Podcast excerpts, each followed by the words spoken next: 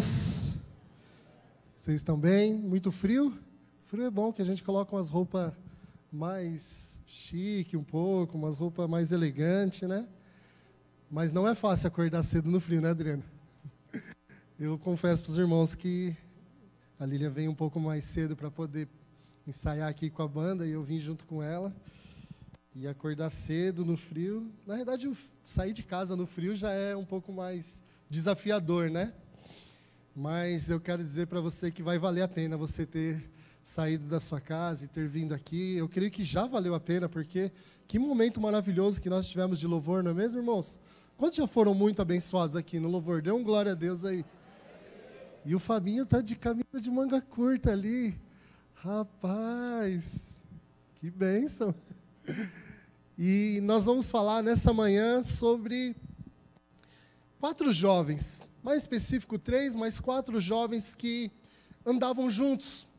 Quatro jovens que foi retirado da sua cidade natal, da sua cidade de origem, e foram levados para um império totalmente demoníaco, totalmente terrível, contra todos os princípios aos quais eles tinham sido ensinados. Você já deve ter ouvido falar de Daniel, dos seus amigos Mesaque, Sadraque e Abidinego. E esses quatro jovens judeus, então, eles foram retirados ali de Israel e foram levados para a Babilônia. O rei Nabucodonosor, ele tinha dominado toda Israel e ele pediu para que separasse os melhores jovens ali de Israel e levassem para serem escravos na Babilônia. Olha, a Babilônia é um lugar terrível. É um lugar onde a destruição total contrário ao que eles tinham sido ensinados a respeito de Deus e da vontade de Deus, é o que tinha ali na Babilônia. Era um lugar de muita idolatria, um lugar de ídolos, um lugar de opressão. E sabe, esse texto que nós vamos ler de Daniel, capítulo 1 em diante, depois Daniel, capítulo 3, nos mostra que, mesmo esses jovens, não estando na sua cidade natal, os ensinos, a intimidade, o relacionamento que eles tinham com Deus não fez com que eles mudassem o que eles tinham sido ensinados e o que eles tinham aprendido na onde eles estavam. E sabe, irmãos, diferente do que aconteceu com esses jovens, quantos aqui viviam no mundo, eram escravos de Satanás nos vícios, nas drogas, na idolatria, na pornografia, em tantas mazelas que tinham de destruição na sua vida, e você foi transportado do reino das trevas para o reino da maravilhosa luz. Levante sua mão, dê um glória a Deus aí bem forte. Você que foi salvo, que foi achado por Deus, encontrado por Deus. Então, diferente de nós que fomos transportados do reino das trevas para o reino da sua maravilhosa luz, esses quatro jovens, pastor Amir Souza, eles estavam no reino de Deus, aonde Deus, o povo de Deus estava. E eles foram transportados para as trevas, para um lugar de trevas.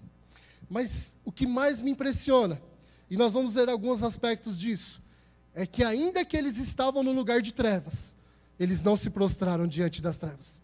Eles não se prostraram diante de ídolos, de deuses, porque eles sabiam que o que eles tinham era muito melhor, muito mais valioso, muito mais importante. E sabe, irmãos, o meu desejo nessa manhã é que, como esses jovens eram incendiados por Deus, esses jovens eles eram cheios da vida de Deus, e não importa onde eles estivessem, nada iria mudar aquilo que eles sabiam de quem Deus era. É que também isso aconteça na minha vida e na sua vida nessa manhã.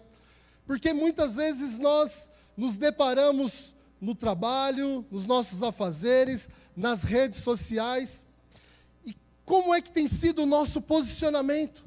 Como é que tem sido as nossas atitudes quando nós estamos em ambientes aonde o evangelho ele é totalmente distorcido, aonde os seus princípios de família, os princípios da palavra de Deus têm sido desprezado, desvalorizado? Qual tem sido o meu e o seu posicionamento? É o daquele do deixa quieto, não vou me envolver com isso, eu não vou me indispor com isso e você se cala. Você, muitas vezes, eu e você nos prostramos e aceitamos aquilo que é contrário ao que nós cremos da palavra de Deus? Ou nós temos levantado, nos posicionado e falando: Isso não é o que eu acredito, isso não é o que Deus diz a meu respeito, isso não é o que Deus diz a respeito da minha casa, da minha família, da minha estrutura familiar. Como é que tem sido o nosso posicionamento nos dias que vivemos hoje? Porque, irmão, se você conectar o seu celular aí na, nas suas redes sociais, você vai ver que nós não vivemos hoje em dias tão diferentes da Babilônia, do que eles viviam ali. Tantos ídolos, tanta idolatria, tanta destruição, tanta sexualidade, pornografia, a, a, a revelia. Mas eu e você, que somos homens e mulheres da luz, quando estamos nas trevas, temos brilhado ou a luz tem estado apagada? Esses três jovens, a luz que havia sobre eles, brilhava de uma maneira muito forte, intensa. E eu queria falar então sobre cinco aspectos da vida de Daniel e também de Mesaque, Sadraque e Abidinego. Vamos começar em Daniel capítulo 3, do versículo 4 em diante.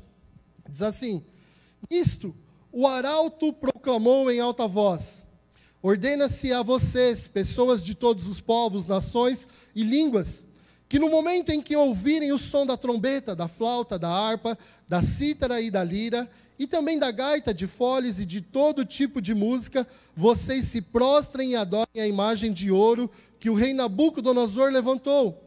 Quem não se prostrar e não adorar, será no mesmo instante lançado na fornalha em chamas. Olha, existiu uma consequência para quem não se prostrasse, então, diante daquela grande estátua que tinha sido feita ali pelo rei Nabucodonosor. E a, e a consequência era uma consequência de morte, de ser.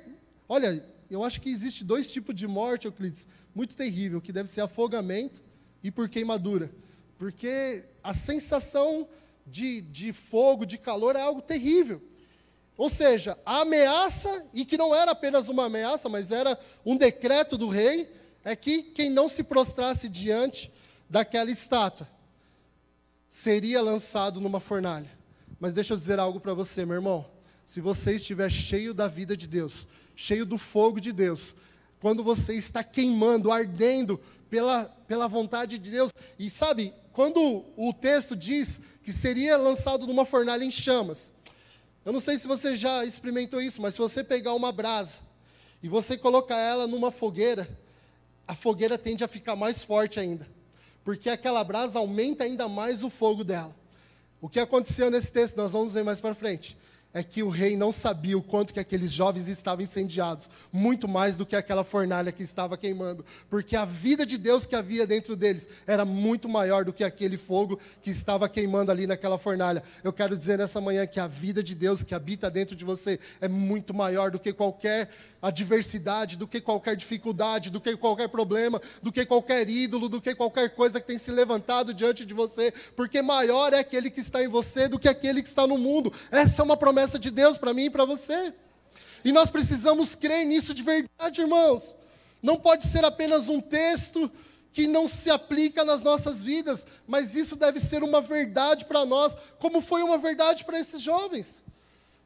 Eles aprenderam na infância deles, eles aprenderam dos pais deles. Vocês só devem adorar ao Deus Altíssimo, ao Deus Todo-Poderoso, ao Deus que criou os céus e a terra e tudo que nela há, ao Deus dos nossos antepassados. E porque eles creram genuinamente nisso, eles não se prostraram. E a primeira coisa, então, que esses jovens fizeram foi ter uma vida em santidade. Diz comigo, santidade. Santidade te coloca em chamas, pastor Anderson. Quando você vive uma vida em santidade, você vive uma vida incendiado também pelas coisas de Deus. Olha o que está lá no livro de Daniel, capítulo 1, versículo 8. Daniel resolveu não se contaminar com as finas iguarias do rei, nem com o vinho que ele bebia. Por isso pediu ao chefe dos eunucos que lhe permitisse não comer daquela comida, não se contaminar com aquilo ali. Sabe, o primeiro aspecto de uma vida de alguém em chamas, de uma vida de alguém posicionado, é uma vida de santidade. Não tem como eu e você sermos igreja, sermos famílias aos pés do Senhor, se não formos santos. E eu vou falar um pouco mais de santidade. Mas sabe, irmãos, a palavra santidade, ela diz a respeito de ser separado para algo, para Deus, inclusive. E é mais ou menos você vir na igreja, aceitar Jesus, e você decidir, porque você é separado para Deus, porque você foi salvo por Deus, você foi resgatado por Deus, que você não vai se contaminar com mais nada que possa ser contrário à vontade de Deus. Sabe, santidade dá para comparar como um casamento. O dia que eu decidi me casar com a Lília, eu me separei para ela. E eu sou exclusivo dela. Eu não, eu, não, eu não, não me relaciono com outras mulheres, porque eu sou exclusivo da minha esposa. Eu me casei com ela e eu sou exclusivo dela. Agora, seria uma incoerência muito grande eu dizer que eu amo ela, que ela é a mulher da minha vida, que é com ela quem eu vou viver o resto da vida, mas eu tenho outras amantes. Eu me relaciono com outras mulheres. Alguma coisa está errada. Ou é uma mentira do meu amor por ela, da minha separação para com ela, ou é uma mentira de que eu vou me relacionar com outras pessoas. Também não é diferente com relação ao Evangelho. Quando eu e você aceitamos Jesus como Senhor e Salvador de nossas vidas, nós nos tornamos propriedade exclusiva dele. E propriedade exclusiva dele te faz ser santo, porque ele separou você para ele. E exclusivamente ele não negocia isso. Ele não compactua isso com, com outros ídolos, com outros deuses. Eu e você somos exclusivos de Deus. Você pode dizer isso? Eu sou santo, porque eu sou separado por Deus. E esses jovens, então, eles decidiram não se contaminar, não comer das iguarias da comida do rei. E sabe qual é a primeira mentira que o diabo vai falar para você? Quando você decidir viver uma vida de santidade? É que você vai ser uma pessoa careta. É que você vai ser uma pessoa alienada. É que você vai ser uma pessoa desconectada de toda a realidade que vive ao seu redor. É que você vai ser uma pessoa retrógrada, atrasado, uma pessoa sem graça, pálida.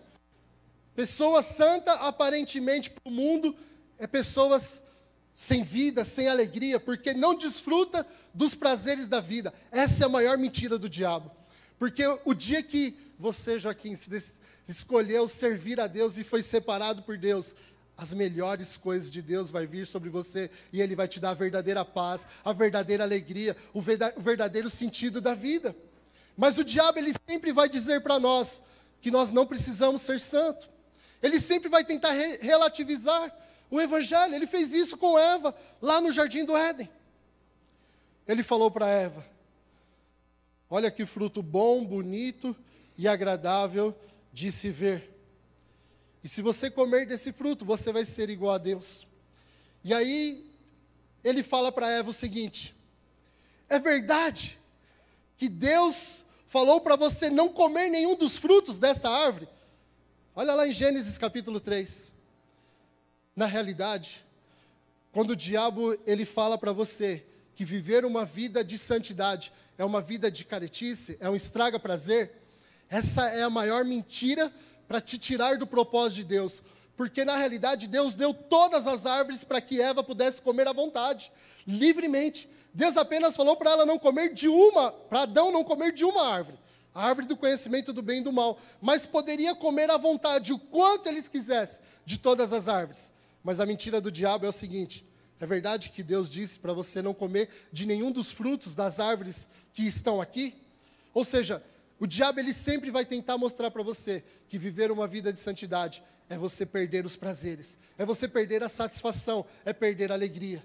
Quando na realidade, irmãos, o Deus que te criou, a imagem e semelhança dele, ele deseja te dar paz, alegria, longanimidade, vida em abundância, em desfrute, em prazer. E quando eu e você vivemos em santidade, nós desfrutamos de tudo aquilo que Deus tem disponível para nós. Quantos desejam desfrutar de tudo aquilo que Deus tem para mim e para você? Precisamos viver uma vida de santidade. Olha, o, o, o chefe aqui, o responsável por cuidar aqui dos mantimentos, ele fica preocupado com essa fala de Daniel. E ele fala para Daniel assim, versículo 10, de Daniel capítulo 1, versículo 10. Porém, o chefe dos eunucos disse a Daniel: Eu tenho medo, meu senhor. O rei que determinou o que vocês devem comer e beber, e se ele perceber que o rosto de vocês está mais abatido do que o rosto dos outros jovens da mesma idade, se isso vier a acontecer, vocês por, poriam a minha cabeça em perigo diante do rei. Olha, sabe qual era a situação aqui?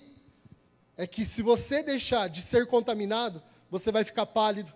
Se você não, se, não comer da comida que está sendo oferecida, você vai ficar fraco. Se você não comer, o seu semblante vai ficar abatido, triste. E aí, Daniel se posiciona e fala: Pode ficar tranquilo. Pode ficar em paz. Eu sei o Deus a quem eu sirvo. Sabe, as pessoas que estão ao seu redor, muitas vezes têm pressionado você. Pessoas que não conhecem o Deus que você serve e têm dito para você: Isso é bobeira. Você não trair a sua esposa, isso é bobeira. Você não está vendo pornografia, isso é bobeira. Você está perdendo seu tempo. Você precisa curtir a vida. Você precisa usufruir da sua vida ir para a igreja aos finais de semana, isso é bobeira. Vamos para o futebol, vamos fazer outras coisas. Quantas pressões que você tem sofrido para não viver uma vida separado para Deus. E viver uma vida separado para Deus está muito longe de viver uma vida de alienação, muito longe de viver uma vida aonde você é uma pessoa alienada. E é isso que muitas vezes, e eu inclusive eu vi um repórter agora dizendo, que os crentes são pessoas alienadas. Oh, mal ele sabe que os crentes são pessoas incendiadas, que têm transformado a vida de tantas outras pessoas através do Deus vivo que habita dentro de nós. Mas é isso que o mundo muitas vezes acha de mim de você, que somos pessoas alienadas. Mas olha o que, o que acontece aqui com Daniel, com Mesaque, Sadraque e Abidinego. Olha lá, Daniel capítulo 1, versículo 17. Ora, a esses quatro jovens, Deus deu conhecimento e a inteligência em toda a cultura e sabedoria. Olha, irmãos, Deus deu para eles, diz comigo, inteligência, sabedoria, conhecimento em todas as áreas.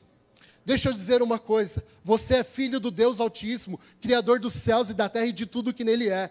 Você tem o Espírito Santo de Deus que habita dentro de você, que desceu lá no inferno e resgatou das mãos de Satanás o poder da morte. Você tem habitando dentro de você o poder mais extraordinário que possa existir, que é o próprio Deus habitando dentro de você. Portanto, não se acanhe, não se intimide diante das palavras diante das situações que possa estar ao seu redor que pareça ser favorável. Mas você sabe, através do Espírito Santo que habita dentro de você, que não é a vontade de Deus. Sabe, irmãos, quanto mais intimidade, quanto mais relacionamento, quanto mais próximo nós estamos de Deus, mais em chamas nós estaremos. E quanto mais em chamas nós estivermos, mais distante do pecado, mais distante da iniquidade, mais distante de tudo aquilo que é contrário à vontade de Deus, que possa nos contaminar, nós vamos ficar. Era o que aconteceu com esses jovens. E aí eles começaram a receber da parte de Deus. Mas Daniel tinha algo em especial ainda. Olha aí a continuação. Mas Daniel deu inteligência para interpretar todo tipo de visões e sonhos. Versículo 18. Ao final do tempo, determinado pelo rei para que os jovens fossem levados à sua presença, o chefe dos eunucos levou à presença de Nabucodonosor. Então o rei falou com eles. E entre todos não foram ach... Então o rei falou com eles, e entre todos não foram achados outros como Daniel, Ananias, Misael e Azarias. Por isso, passaram a servir o rei em toda a matéria de sabedoria e de inteligência sobre o que o rei lhes fez perguntas. Sobre o que o rei lhes fez perguntas. E os achou, diz comigo, dez vezes mais sábio do que todos os magos e encantadores que havia em todo o seu reino. Olha, irmãos, aquele homem que disse que eles iriam ficar pálidos, que eles iriam ficar fracos, que a aparência deles poderia ser ruim. Quando aquele homem, o chefe do, do alimento ali, levou esses jovens diante do rei, e o rei começou a fazer pergunta para eles. E o rei não fez perguntas de quem era Abraão, o rei começou a fazer perguntas sobre todas as coisas, mas porque eles eram homens estudados, conhecedores, sábios, filhos de Deus, conhecedores de todas as coisas. Tudo que o rei perguntou para eles, eles tinham a resposta para dar. E diante das respostas, eles impressionaram o rei, que foi dito que a sabedoria que eles tinham era dez vezes mais do que todos os sábios que tinham ali. Ou seja, todos os magos, todos os sábios que tinha ali na Babilônia, o conhecimento de Mesaque, Sadraque, Abidnego e de Daniel era dez vezes mais. Quando você decide viver em santidade, o que você vai receber de Deus não é ser uma pessoa alienado, mas é ser uma pessoa de influência. Quando você decide viver uma vida consagrada, separada para Deus, o que você vai receber da parte de Deus é muito mais inteligência para poder combater tudo aquilo que é contrário à vontade de Deus. Quantos desejam viver uma vida assim? Dê um glória a Deus aí. Sabe, irmão, santidade é você ser um médico separado por Deus e ser um influenciador no hospital ou na clínica onde você atende. Santidade é ser como, sabe, semana eu tive com a Heloísa e com o Gerson. A Heloísa é professora de uma escola aqui, do lado da nossa, da nossa igreja, na rua aqui em cima, Odila, não é isso, Heloísa? E ela dá aula ali. E ela tem evangelizado dezenas e dezenas de jovens da escola dela. Sabe por quê? porque ela entendeu que ela está ali não somente para ensinar uma matéria, mas ela está ali para ser um canal de Deus, um instrumento de Deus, porque ela foi separada para ser usada por Deus, aonde ela estiver. É na sala de aula, é no transporte público, é lá no seu trabalho, é na sua família, aonde você estiver. Você foi separado por Deus. Muitas vezes nós temos a ideia de que santidade é uma pessoa que não tem nada de errado é uma pessoa que não comete nada de errado. É uma pessoa que é totalmente, sabe, santa no sentido de não ter nada de errado nela. Quando na realidade a palavra santidade aqui fala de kairós. E o kairós é separado. Quando nós olhamos ali no templo, nós vamos ver os, os, elementos ali do templo, e aqueles elementos ali do templo, eles eram santos. A taça, a tigela, os móveis, a mobília ali do templo, eles eram santos. Mas não porque eles eram feitos da melhor madeira, dos metais mais preciosos ou dos cristais mais preciosos, mas porque aqueles elementos, eles eram separados, única e exclusivamente, para o propósito da qual eles tinham sido estabelecidos. Deixa eu dizer uma coisa, o dia que você aceitou Jesus como Senhor e Salvador, você foi separado para ser um canal de Deus, um instrumento de Deus, único e exclusivamente para Ele. E você não pode se contaminar com outras coisas, não pode se prostrar diante de outros deuses, não pode se submeter a aceitar a vontade de Satanás, porque a vontade do diabo é totalmente o oposto da vontade de Deus, e Deus não mistura. Deus te separou para a grande comissão, para a obra dele. Deus quer te equipar. Deus quer colocar ferramentas sobre você, como colocou sobre a vida desses quatro jovens que decidiram, ainda estando totalmente distante da sua cidade natal, totalmente distante dos seus familiares. Olha, eles poderiam comer da comida à vontade, eles poderiam fazer que eles não seriam nem julgados por ninguém. Mas não importa onde eles estavam, o que importa é o que havia dentro deles o Deus Todo-Poderoso ao qual eles tinham sido ensinados. Não importa onde você esteja, o que importa é o Deus que habita dentro de você, amém? Segundo aspecto de uma vida de santidade é não se dobrar diante de ídolos que te colocam todos os dias. São ídolos que são levantados para que você possa se prostrar. Olha lá, Daniel capítulo 3, versículo 4 e 6. Nisto, o arauto do rei proclamou em alta voz, é um texto que nós lemos bem no começo. Ordena-se a vocês, pessoas de todos os povos, nações e línguas, que no momento em que ouvirem o som da trombeta, da flauta, da harpa, da, cita, da cítara, da lira e da gaita e da gaita de e de todo tipo de música, vocês se prostrem e adorem a imagem de ouro que o rei Nabucodonosor levantou. Quem não se prostrar e não adorar, será no mesmo instante lançado na fornalha em chamas. Sabe, não se prostrar diante dos ídolos vai colocar você em muito mais chamas. Não se prostrar diante da idolatria. E sabe, meu irmão, qual é o maior ídolo que tem se levantado nos dias de hoje? Sabe qual é a estátua que tem sido colocado nos dias de hoje? Não é uma estátua feita de metal precioso, mas nos dias de hoje, nós temos vivido e visto que o maior ídolo e a maior estátua que tem sido levantada é a minha mesma. Porque hoje nós temos vivido dias do eu tomando o centro de todas as coisas. Tudo é para mim, por mim e para mim. É a minha vontade, é o meu desejo, é o meu sentimento, é aquilo que eu gosto. E o mundo tem dito para você: você precisa ser a melhor versão de você mesmo. Você precisa fazer tudo aquilo que o seu coração sente. Você precisa ser a melhor expressão de você mesmo. Ou seja, seja uma estátua bem grandona de você mesmo e se prostre diante dela, porque você é o centro de todas as coisas. Mas deixa eu dizer uma coisa: a Bíblia não nos ensina isso, Hildo. A Bíblia diz que Cristo é o centro de todas as coisas, que a vontade dele é que tem que vir em primeiro lugar. E quando a vontade de Deus vem em primeiro lugar, a Bíblia diz que todas as demais coisas vão ser acrescentadas sobre nós. Mas não é a minha vontade em primeiro lugar. Sabe quando você levantou hoje pela manhã da sua cama quentinha debaixo da coberta e você falou assim: eu vou lá adorar a Deus, eu vou lá me reunir com os meus irmãos para ter comunhão com eles, eu vou lá para adorar e buscar da face de Deus junto com a igreja, porque a igreja reunida vai incendiar ainda mais o meu coração. Você estava anulando a sua vontade, que era de ficar debaixo da coberta, mas você veio para agradar a Deus, para fazer aquilo que é a vontade de Deus, e deixa eu dizer, isso faz isso é, o, é, o, é, o, é a expressão da intimidade com Deus. Porque quanto mais intimidade com Deus, mais perto dele você quer estar.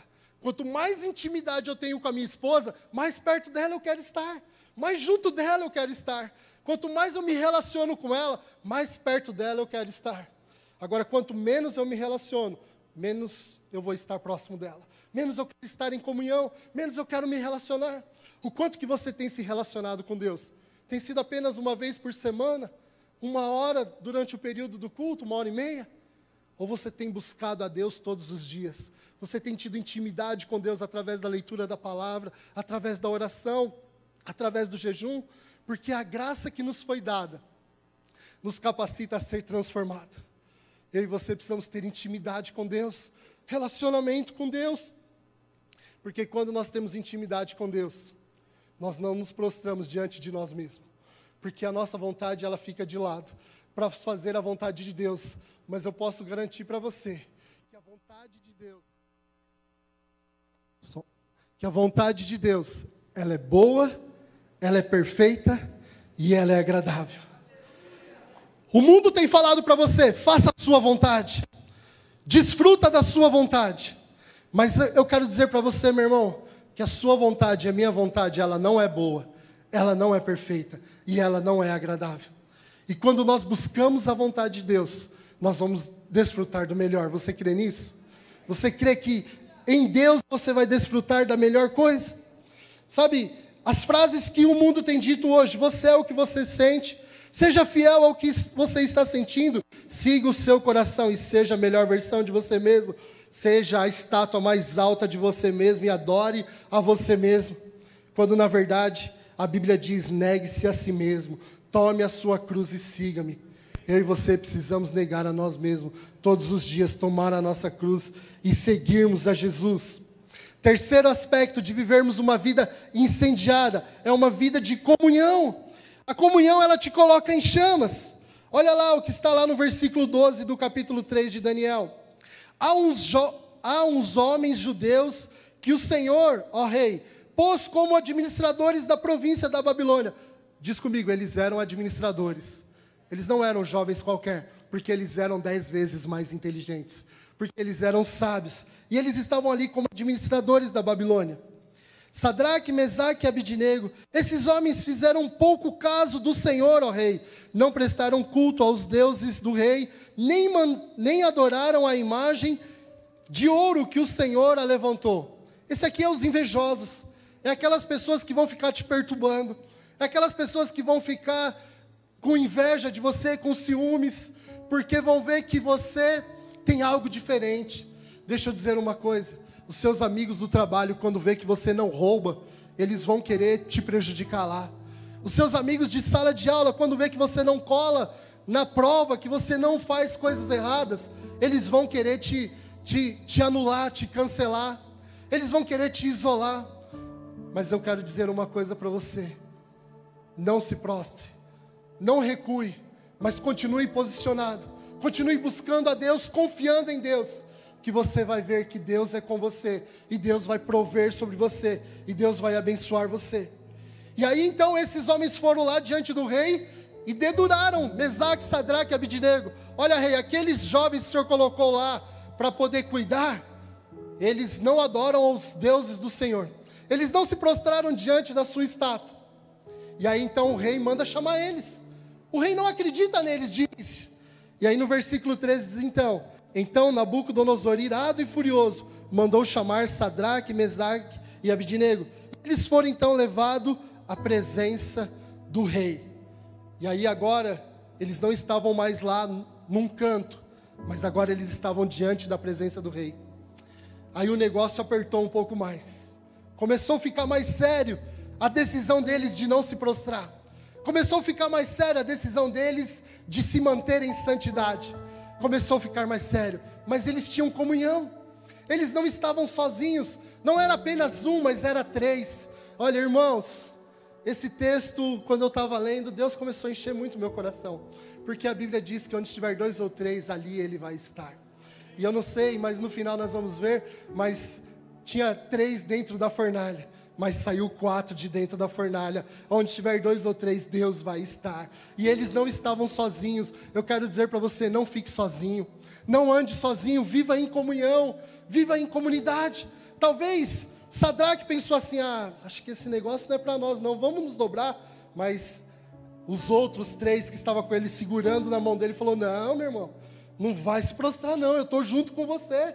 Se for para ir para a fornalha, nós vamos junto. Se for para ser queimado, nós vamos ser queimados juntos, mas você não vai sozinho, eu estou com você. Quando nós estamos juntos, o cordão de três dobras é muito mais difícil de ser rompido.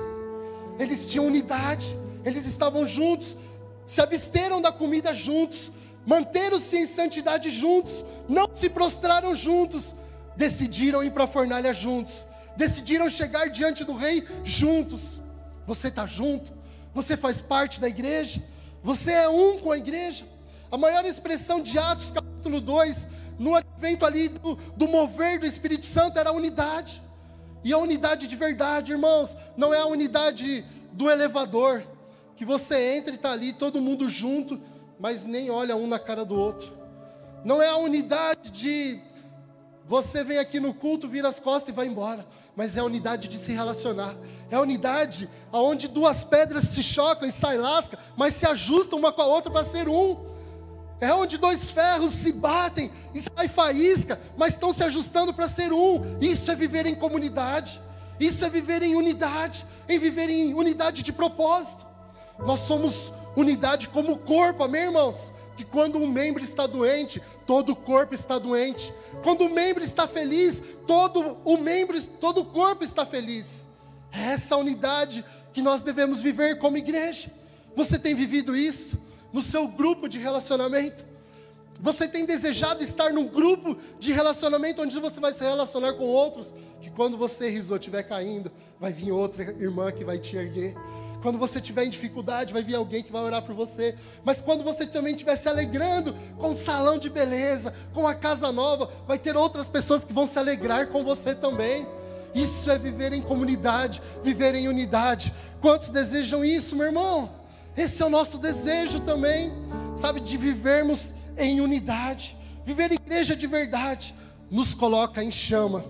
Quando vivemos igreja de verdade, não vivemos a igreja do YouTube Sabe o que é a igreja do YouTube? Você coloca ali, a pregação tá boa, tá legal. Ah, quero ver outra. Muda de canal e vai para outra. Não tá tão legal, muda, vai para outra. Essa aqui a imagem não tá boa, não tá muito bem, o som não tá muito bom. Sabe, não viva a igreja do YouTube presencialmente, porque muitas vezes nós fazemos isso. Viver a igreja do YouTube presencialmente é estar aqui, mas não se relacionar com ninguém. É não se conectar com ninguém, porque eu não quero me desgastar, porque eu não quero que saia faísca, porque eu não quero ter divergências. Deixa eu dizer uma coisa, meu irmão. Viver em comunidade vai fazer com que essas coisas aconteçam. Vai sair faísca, vai ter divergências, são pessoas diferentes. Mas eu quero dizer para você uma coisa: não tem nada melhor do que eu poder me conectar com meu irmão. E ainda que exista divergência, eu saber que eu e ele somos um. Eu saber que nós cremos na mesma coisa. E quando eu estiver caindo, ele vai estender as mãos para mim, para me sustentar, para que eu não venha cair. Você precisa de ter pessoas do lado que vão sustentar você para você não cair. Você precisa de ter pessoas conectadas com você. Se você está aqui na igreja e não está conectado com ninguém, como o pastor Roosevelt disse no começo, vem procurar um de nós, pastores, que nós vamos auxiliar você a se conectar num grupo de relacionamento, um grupo onde você vai se relacionar com pessoas. Quarto e o penúltimo aspecto de viver uma vida em chamas é a verdadeira fé que esses jovens tinham. E essa é uma das maiores expressões da Bíblia que, que eu leio e que eu busco, e desde a minha adolescência, é algo que enche o meu coração. É a expressão de fé desses jovens, porque eles dizem assim para o rei: Olha, rei, nós estamos aqui na sua frente, e ainda que o nosso Deus não nos livre dessa fornalha, isso eu não preciso nem responder a você, porque nós não iremos nos prostrar diante do rei, eles têm um posicionamento, meu irmão, que eu e você precisamos ter todos os dias. Olha lá, Daniel capítulo 3, versículo 15. Agora, pois, se vocês estão prontos, quando ouvirem o som da trombeta, da flauta, das cítaras, da cítara, da harpa da lira e da gaita de foles, prostrem-se e adorem a imagem que eu fiz, mas se não adorarem, serão no mesmo instante lançados na fornalha de fogo ardente. E quem é o Deus que os poderá livrá-lo das minhas mãos? Olha o que o rei fala para eles. Sadraque, Mesaque e Abidinego responderam ao rei: Ó oh, Nabucodonosor, quanto a isso não precisamos nem responder. Se o nosso Deus a quem servimos quiser livrar-nos, ele nos livrará da fornalha de fogo ardente e das suas mãos, ó rei. E mesmo que ele não nos livre, fique sabendo, ó rei, que não prestaremos culto aos seus, aos seus deuses, nem adoraremos a imagem de ouro que o Senhor levantou. Oh, irmão, como nós ansiamos por homens e mulheres, jovens e adolescentes que tenham essa mesma fala. Ainda que você venha falar de ideologia de gênero, o meu Deus fala que fez o homem e a mulher. Ainda que você fale contra a família, o meu Deus criou a família num ambiente chamado Jardim do Éden, lugar de prazeres e de, de delícia. Ainda que você venha dizer alguma coisa que eu não sirvo, que eu não presto, que eu não sou capaz, eu quero dizer para você: quem habita dentro de mim é o Deus, Criador dos céus da terra e de tudo que nela há. Ainda que você venha dizer para mim que eu não posso orar pelo enfermo, eu vou orar porque eu creio no Deus que eu sirvo, e eu vou orar e o enfermo vai ser curado. E você não vai ter vergonha, você não vai se intimidar, você não vai se apequenar. Meu irmão, não se apequene diante de quem você é. O Deus Todo-Poderoso habita dentro de você. Esses jovens não se apequenaram diante do Rei Todo-Poderoso, o Rei mais poderoso de toda a época. Eles não se dobraram diante do Rei, eles não retrocederam. Como é que eu e você temos agido? Como é que tem sido o nosso comportamento? Essa é a verdadeira fé, é a fé que te coloca em chamas, é a fé que você decide servir a Deus, ainda que Ele não faça, Ele continua sendo Deus, ainda que Ele não realize da nossa maneira, daquilo que nós queremos, continua sendo Deus. Não é a fé do Deus que nos serve, mas é a fé que nós servimos a um Deus que já nos serviu há 2022 anos atrás, entregando o seu único filho lá na cruz do Calvário, para morrer por mim e por você, para nos dar o poder da vida eterna, para nos dar o direito de ser chamados filhos de Deus. Oh, meu irmão, isso é precioso demais. A verdadeira fé coloca a sua confiança total em Deus. Não é no rei, não é na circunstância, não é na comida, mas é no Deus criador de todas as coisas. Aonde é que você tem depositado a sua fé? Quando você consegue atingir as metas de venda, Deus continua sendo bom. Mas no mês que você não atinge as suas metas de venda, Deus também continua sendo bom. No dia que você recebe um exame com uma notícia negativa, Deus continua sendo bom.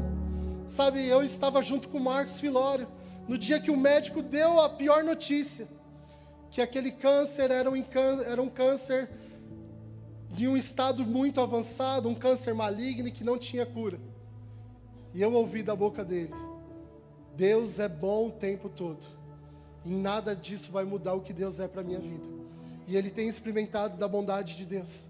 Eu sei que tem muitas pessoas aqui que têm experimentado da bondade de Deus, porque independente de como esteja a circunstância, independente de como esteja as dificuldades ou as coisas boas que você esteja passando, Deus é bom o tempo todo.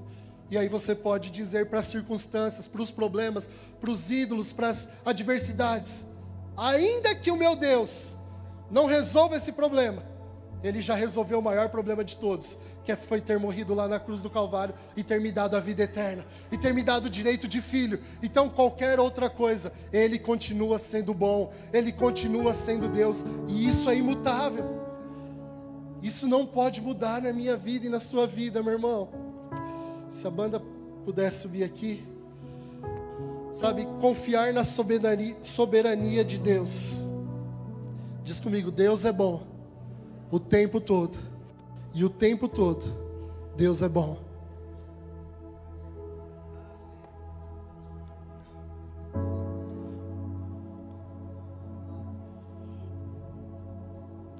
Sabe, irmãos, muitas vezes nós Vivemos até uma fé meio narcisista gospel.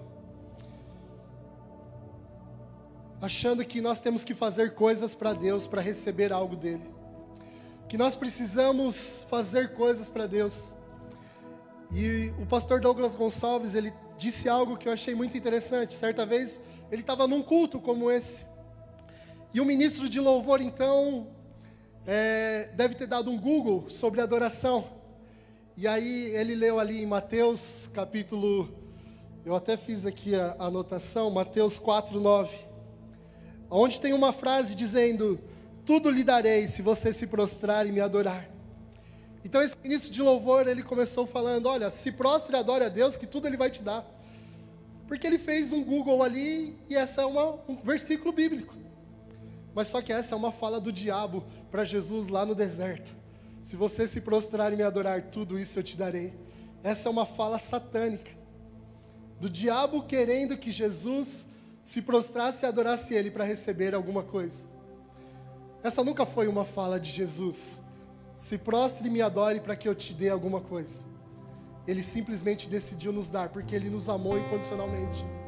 A nossa adoração a Ele não é por aquilo que Ele pode nos dar, mas é por tudo aquilo que Ele já nos deu. Ele já nos deu incondicionalmente. Ele já te deu a melhor família que você tem hoje. Ele já te deu uma vida de saúde, de paz, de alegria. Ele já tem cuidado da sua vida financeira. Ele já te deu o melhor. Ele tem cuidado dos seus negócios, Rodrigo, da sua casa, da sua família, dos seus filhos.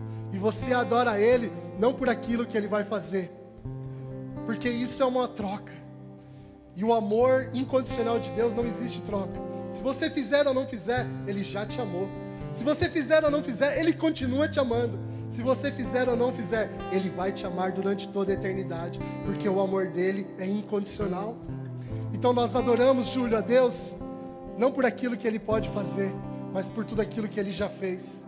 Sabe, meu irmão, é isso que esses jovens fizeram. Eles adoraram a Deus não por aquilo que Deus iria fazer, mas eles adoraram a Deus por tudo aquilo que Deus era para eles. Ainda que nós vamos para essa fornalha e morremos queimados, não tem importância, porque eu sei que lá na eternidade o que me espera é muito maior, é muito melhor. Sabe o que eu percebo desses jovens? É que eles amavam a Deus de tal maneira que nenhuma outra coisa era mais importante. Quando eu e você amamos a Deus, as outras coisas começam a ser insignificantes. As outras coisas não têm tanta importância. Mas você só vai amar a Deus, meu irmão, se você tiver intimidade com Ele, relacionamento com Ele. Sabe, temos tantas pessoas nos assistindo, talvez pela internet. Eu quero dizer para você que está nos assistindo pela internet: você possa estar ouvindo uma palavra muito boa, mas não se compara ao ambiente de estar aqui unido como igreja. Não se compara ao ambiente de estarmos juntos, conectados, um orando pelo outro, um intercedendo pelo outro. Sabe, se você tem oportunidade, não fique assistindo pela internet, mas venha estar juntos, unidos, conectados, para sermos conectados como um corpo de Cristo. E a quinta e última expressão desses jovens que nos faz viver em chamas é viver cheios da presença de Deus. Continuando ainda em Daniel capítulo 3, versículo 19, diz assim: Então o rei Nabucodonosor se encheu de fúria, e o aspecto do seu rosto se alterou em relação a Sadraque, Mesaque e Abidnego. Ordenou que se esquentasse a fornalha sete vezes mais do que de costume e ordenou aos soldados mais fortes do seu exército que amarrassem Sadraque, Mesaque e Abidnego e os jogassem na fornalha de fogo ardente. Então esses homens foram amarrados com os seus mantos, túnicas, chapéus e as suas outras roupas e foram jogados na fornalha de fogo ardente mas porque o rei exigiu urgência, a fornalha estava superaquecida, e as chamas do fogo mataram os homens que jogaram Sadraque, Mesaque e Abidnego dentro da fornalha. E os três homens, Sadraque, Mesaque e Abidnego, caíram amarrados dentro da fornalha de fogo ardente. Versículo 24.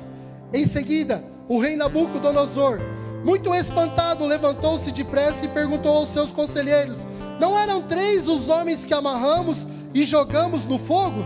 E eles responderam: É verdade, ó rei.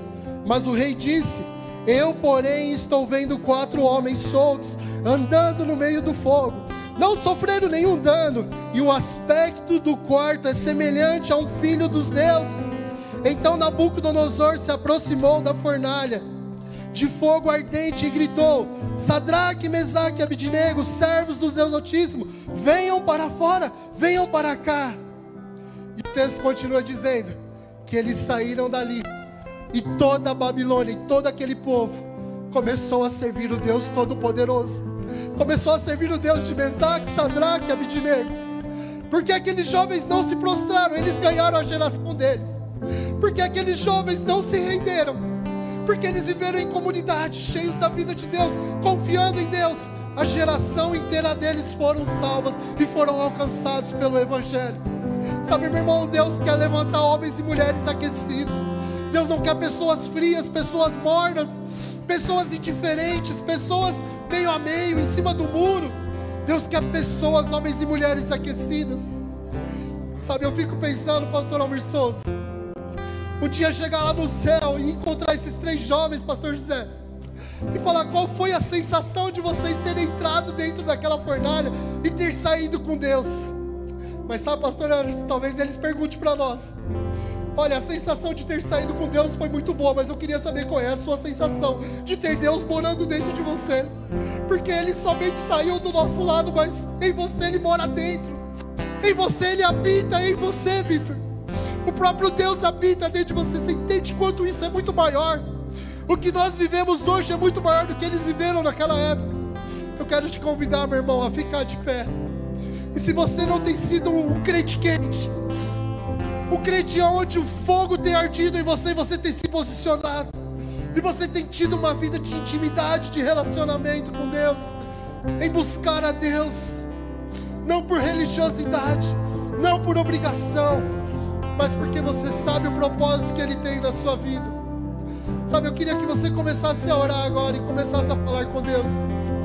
Sonda o íntimo do seu coração e avalie o quanto que você tem de fato experimentado uma fé que te transforma.